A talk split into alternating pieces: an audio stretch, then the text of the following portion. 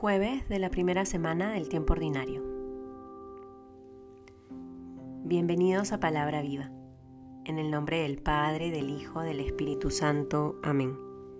Del Evangelio según San Marcos, capítulo 1, versículos del 40 al 45.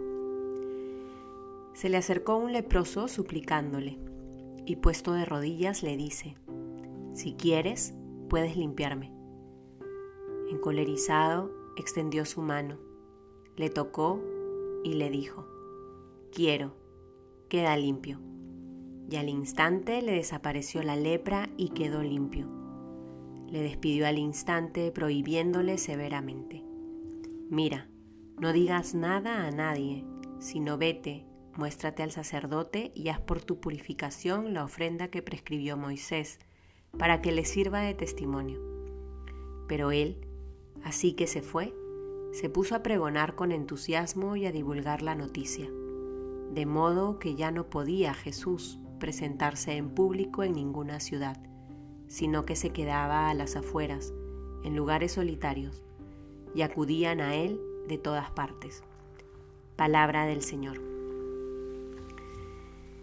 El Señor Jesús viene realizando distintas curaciones, va teniendo distintos encuentros, se ha puesto en camino, y durante ese camino va anunciando la buena noticia con sus palabras, con su cercanía, devolviendo la salud y la dignidad a aquellas personas que se le van cruzando en el recorrido. Y esta vez ha sido el turno de un leproso que se acerca con una oración sencilla, llena de confianza, Probablemente ya había escuchado de Jesús, ya había escuchado de los milagros que venía realizando. Y este leproso, como todos los de su época, estaban a las afueras de la ciudad, porque eran rechazados, porque eran expulsados de los pueblos. Y es cuando al ver a Jesús se acerca y solo le pronuncia cuatro palabras. Si quieres, puedes limpiarme.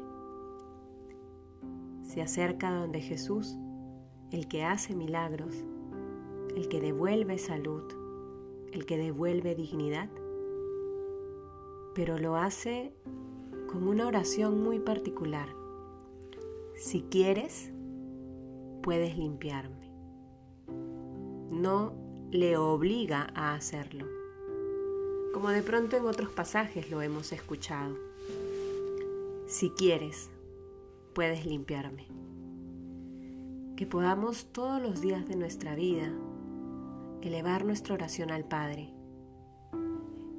exponiéndole nuestros deseos y nuestras necesidades, pero siempre con absoluta confianza de su querer el Señor lo que más busca para nuestras vidas es nuestra salvación,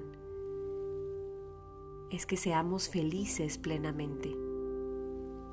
Por eso cuando se nos invita a poner todas nuestras intenciones en su corazón, es una invitación en el fondo a abandonarnos a su providencia y a creer que todo cuanto nos concede es porque así lo ha querido.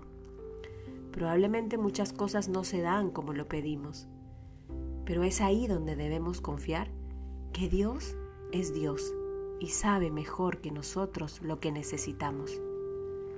Tengamos la libertad de exponerle nuestras necesidades, de exponerle nuestras peticiones, recemos con insistencia por aquello que necesitamos, pero siempre con la confianza absoluta de que Dios quiere lo mejor para nosotros.